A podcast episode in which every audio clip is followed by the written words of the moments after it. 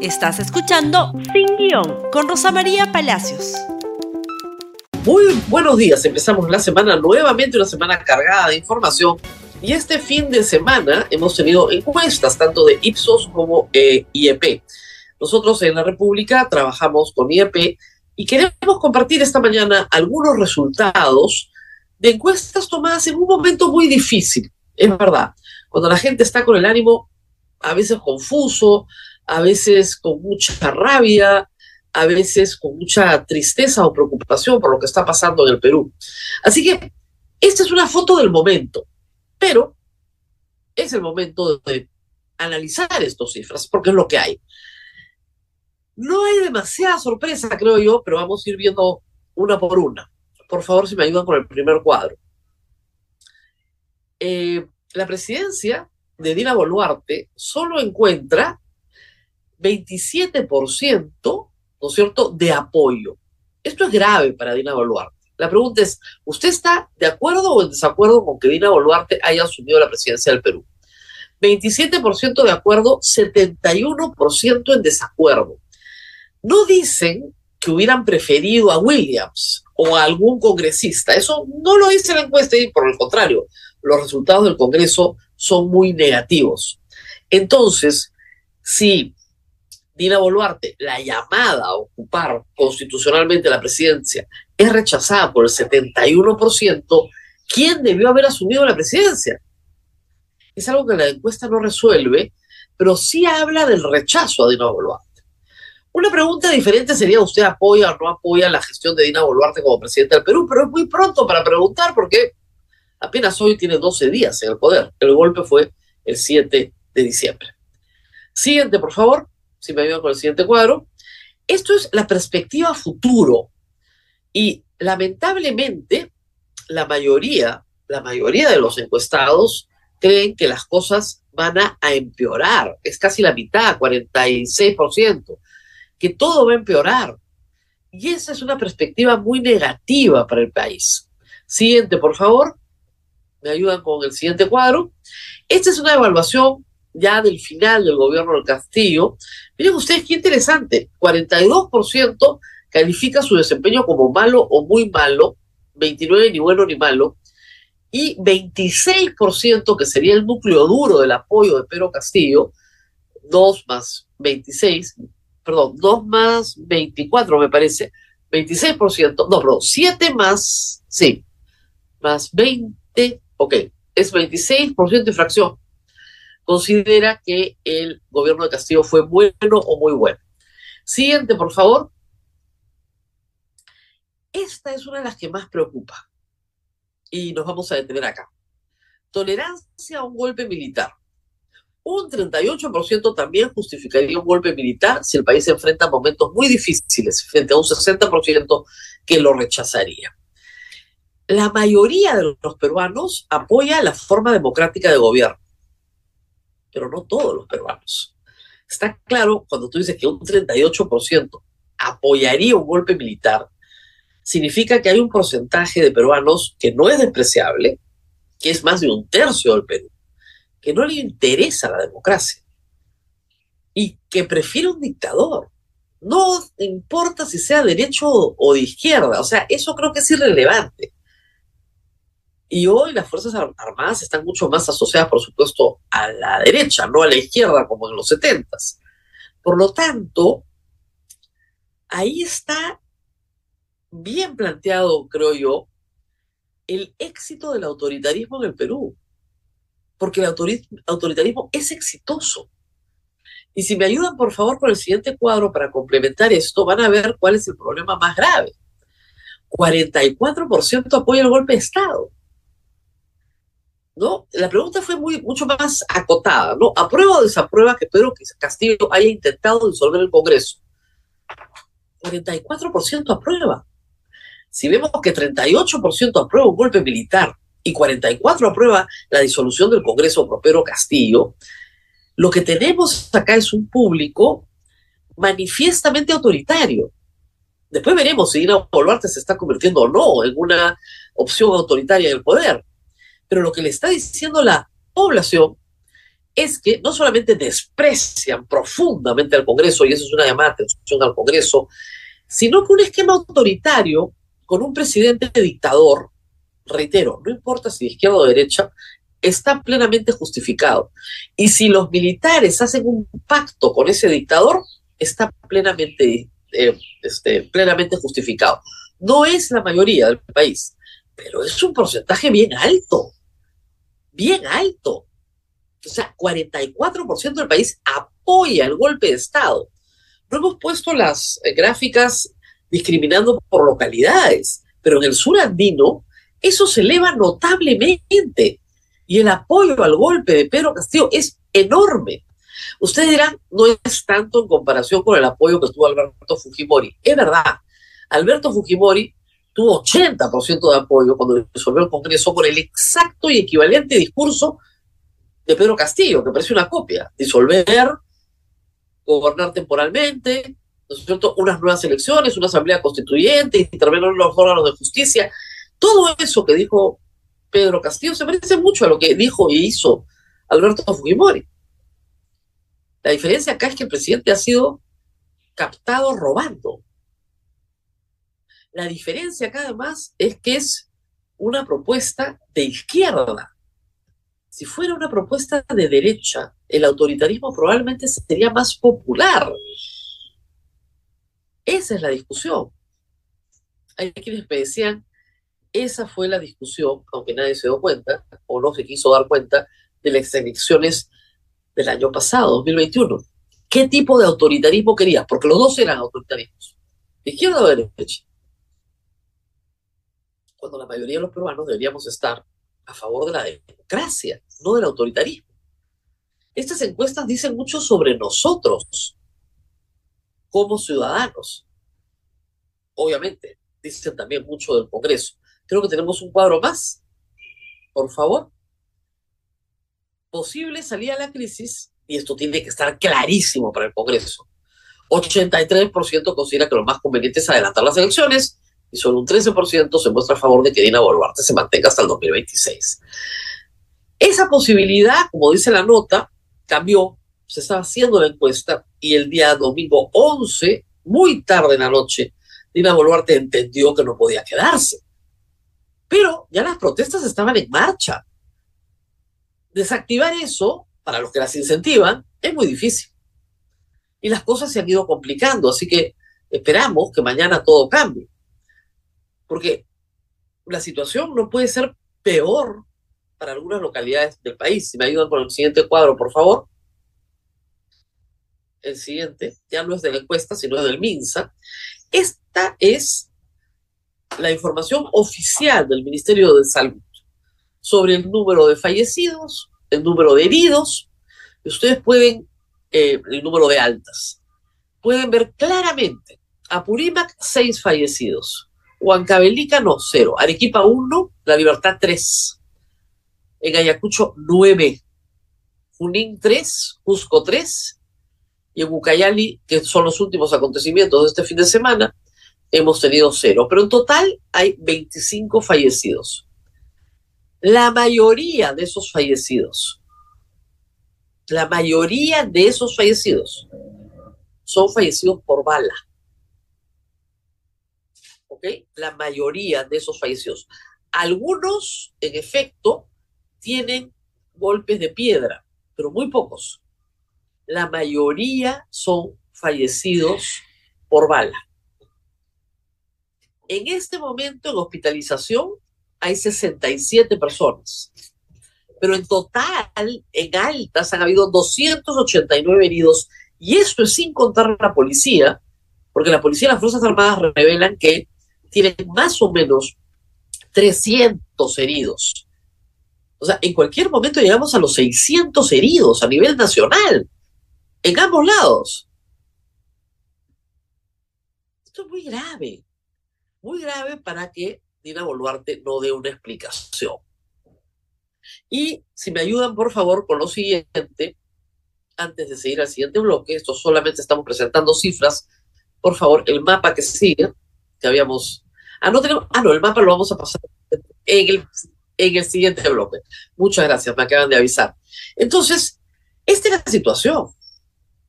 Una situación de violencia que este fin de semana se trasladó al puente Pichanaki y luego también a Ucayali, particularmente a Guaitía, donde también han habido enfrentamientos.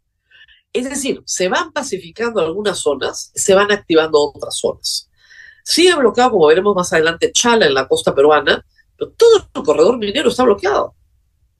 Y la interconexión entre Arequipa, Cusco y Puno también tiene bloqueos en varios puntos. Es decir, la situación está lejos de amainar. ¿Cuál es la respuesta frente a estos números, a estos hechos de Dina Boluarte y de su gobierno? Pues de eso nos hemos enterado este fin de semana. Y en estas circunstancias, siendo un gobierno manifiestamente impopular, como hemos visto, de entrada por lo menos, ¿en qué se apoya Dina Boluarte para poder gobernar? Tiene que apoyarse en algo, no tiene bancada, no tiene partido, no tiene programa, porque abandonó el programa de Vladimir Cerrón. ¿En qué se apoya Dina Boluarte? ¿En qué puede, ¿no es cierto?, fijar en las anclas de su gobierno más allá de la Constitución, porque la Constitución, en efecto, ordena que Dina Boluarte juramente como presidente. Pues han surgido varios apoyos en esta semana, y el primero de ellos fue manifestado en la eh, conferencia de prensa del día sábado. Y creo que quedó bastante claro cuando ella termina de hablar, le dio la palabra a quién. Veamos por favor la nota. Comando Confundo justificó uso de la fuerza de Ayacucho.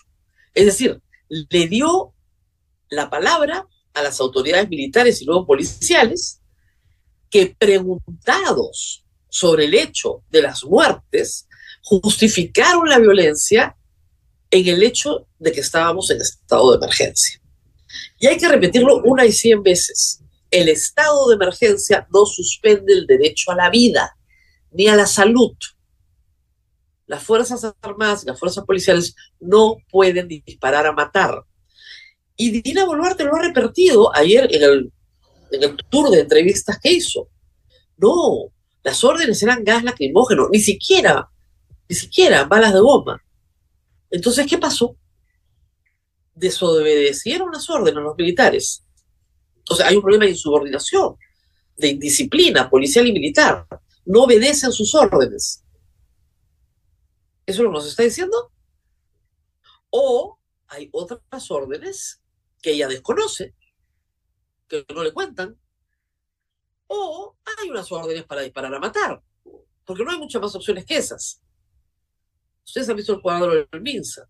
Reitero, de los 25 muertos, la mayoría son muertos de bala. Hoy la República publica los relatos de los nueve, de los familiares de los nueve fallecidos en Ayacucho. Solo en dos casos eran personas que estaban en piquetes de protesta. Todos los demás son transeúntes inocentes que venían de trabajar o de estudiar, que se acercaron a ver qué pasaba y les cayó un balazo. Ojo, testimonios de los familiares que han hablado minutos antes o horas antes con sus familiares fallecidos. De este grupo de 25, hay tres menores de edad. Eso en cualquier país del mundo sería un escándalo. El ministro del Interior hubiera renunciado. Hay tres menores de edad y hay tres muchachos de 18 años. Entonces estamos hablando de gente muy joven en general. ¿Cuál es la respuesta de Dina Boluarte? Se va a investigar. Así. la fiscalía va a investigar.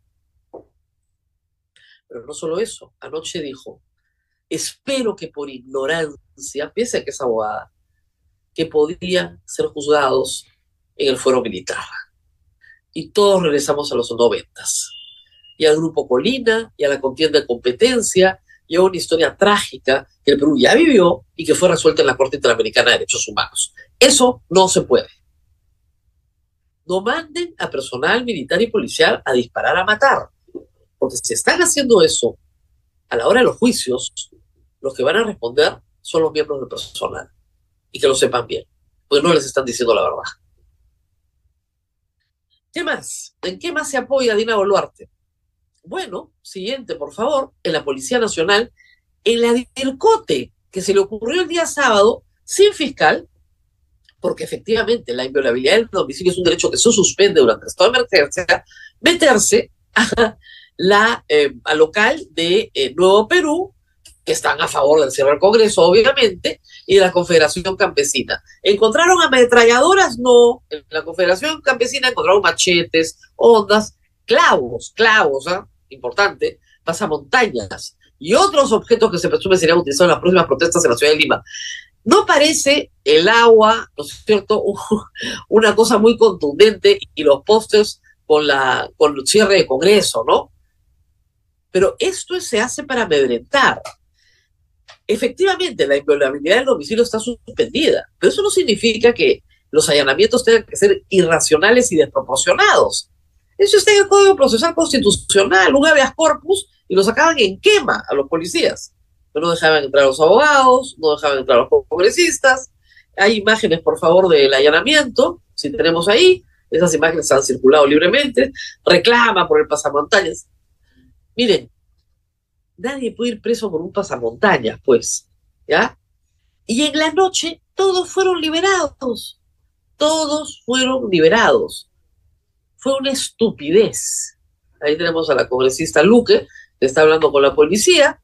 Fue una estupidez completa, pero es un acto de amedrentamiento que coloca claramente, ¿no es cierto?, a Dina Boluarte en una posición de que, bueno, lo vamos a ver en los siguientes tweets, que son interesantes por decirlo menos. Ahí tenemos más imágenes de lo que pasó el día sábado. Los fiscales sí llegaron, hay que decir, llegaron corriendo porque se enteraron por los medios de comunicación. La policía mintió diciendo que estaba con la fiscalía. Unos mentirosos. No estaban con la fiscalía, se metieron nomás.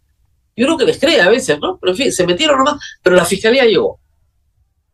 Y en efecto, si Dircote tenía información de inteligencia de que ahí había armamento, bueno, ahí se dan cuenta, pues es pésima la inteligencia en el Perú, porque para eso no haces pues un allanamiento. Para cuatro machetes, unas botellas de agua y unos posters que dicen abajo el Congreso, y un pasamontañas que muestras así enérgicamente, para eso no si ese papelón, pues, la verdad. Y hablando de inteligencia, hay más, más de apoyo, por favor. Siguiente. ¿Qué ha hecho Dina Boluarte respecto a la inteligencia? Cambiar al jefe de inteligencia y ha puesto al señor Liendo.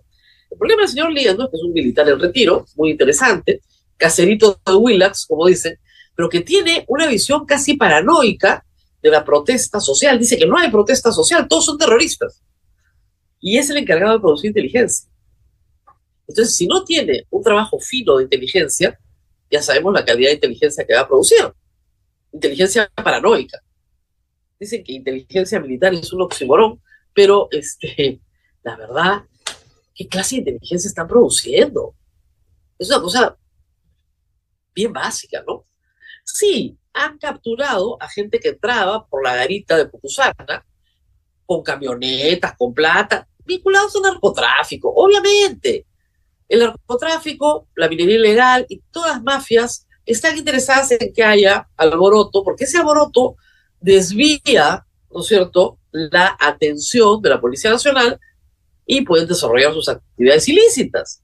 Mientras la policía está persiguiendo a vándalos, ellos están sacando droga, oro ilegal, por supuesto y van a quemar fiscalías, comisarías y poder judicial porque queman expedientes. Obvio, esa es su razón de ser. Pero eso es un trabajo fino, esos no son terroristas, pues. Esos son narcotraficantes, tienen otra lógica.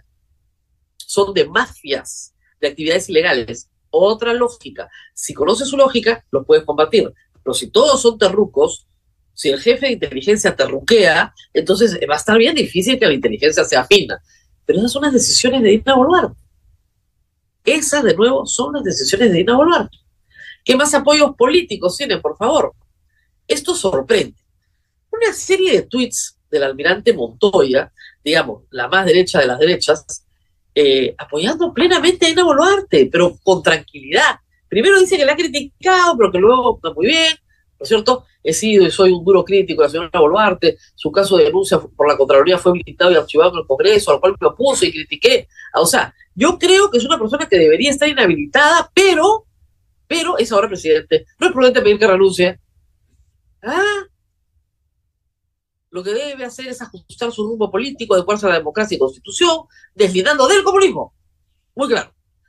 Los que piden su renuncia son los que quieren estar en el poder y coaccionan con su discurso para presionar. Ninguno de ellos está a favor de la democracia. No acabamos en la necesidad o peor en la violencia. Y si para quiénes son los que permanentemente desestabilizan el Estado cuando pierden poder o protagonismo. Muy bien. Dina, Dina, Dina. Bien raro, ¿no? Bien raro. Porque ¿qué pasa si Dina Boluarte renuncia? Ya se los he explicado varias veces. Si ella es una carta que ella tiene pegada al pecho. Si la quiere usar, no por machismo ni por desprecio. Si la quiere usar, no hay que reformar la constitución. Vamos a elecciones de inmediato. De inmediato. Claro, hay 130 concurrientes congresistas que todos quieren ser presidentes. Es verdad. Pero tienes esa carta en la mano y la puede usar cuando ella quiera. ¿Qué más? Entonces, renovación con, tranquilo, renovación con, eh, bien contento con Dina Boluarte. Siguiente, por favor. Keiko Fujimori. Este es el día que juramentó. Saludo la juramentación de Dina Boluarte como primera presidenta del Perú. Deseo que su gestión cumpla el respeto a la institución democrática, separación de poderes, desarrollo de nuestro país. Para ello podrá contar con el apoyo y respaldo de Fuerza Popular. Siguiente, por favor. Siguientes apoyos interesantes. Vladimir Cerrón.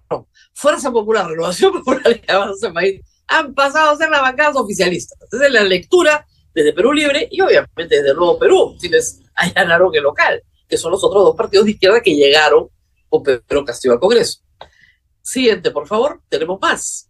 Tenemos más de los apoyos a Dina, apoyos impensados hace apenas un mes. Eh, tenemos sí unas declaraciones, ¿verdad? Adelante, adelante con las declaraciones. Importante. Ha estudiado aquí en Perú y fuera también, es una persona capacitada creo que eh, en general eh, el gabinete que presenta Dina es eh, la presidenta del Perú. ¿no? Este es un gabinete técnico, un gabinete que ha debido plantearse desde el principio, ¿no? Y yo estoy, ya, lo he dicho públicamente, si me convoca, mire, muy distinta de Dina Boluarte que el señor Castillo, el golpista Castillo, muy distinta, ¿no? es una persona que, que creo que es demócrata, creo que también, mire, todo lo que está pasando en el país, ¿no? Más de 20 muertos, hermanos nuestros muertos. Muy distinta, pucha, que hace un mes le decían su vida, pero muy distinta. Entonces, Dina Boluarte tiene el apoyo de las Fuerzas Armadas y Policía Nacional. Dicen que el partido más antiguo del Perú es las Fuerzas Armadas, muy bien.